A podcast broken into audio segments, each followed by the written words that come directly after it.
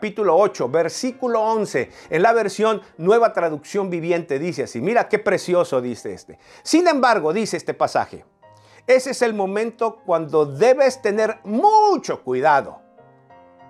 En tu abundancia, ten cuidado de no olvidar al Señor tu Dios. Al desobedecer los mandamientos, las ordenanzas y los decretos que te entrego hoy. Ten cuidado, dice la Biblia, de no olvidarte del Señor tu Dios.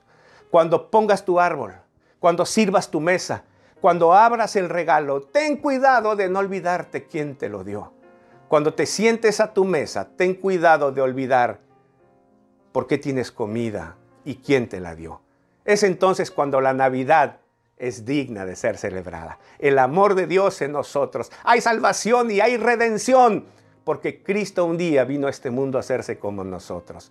Dios te bendiga si en cada cosa que haces el Señor es tu celebración. Así que ese es el primero. Número dos, no es la fecha, es el acontecimiento. No es la fecha, sí el acontecimiento. Estamos sobre los sí y los no de la Navidad. En efecto, no es la fecha. Mucho se ha hablado de la fecha y mucho se ha estudiado sobre la fecha.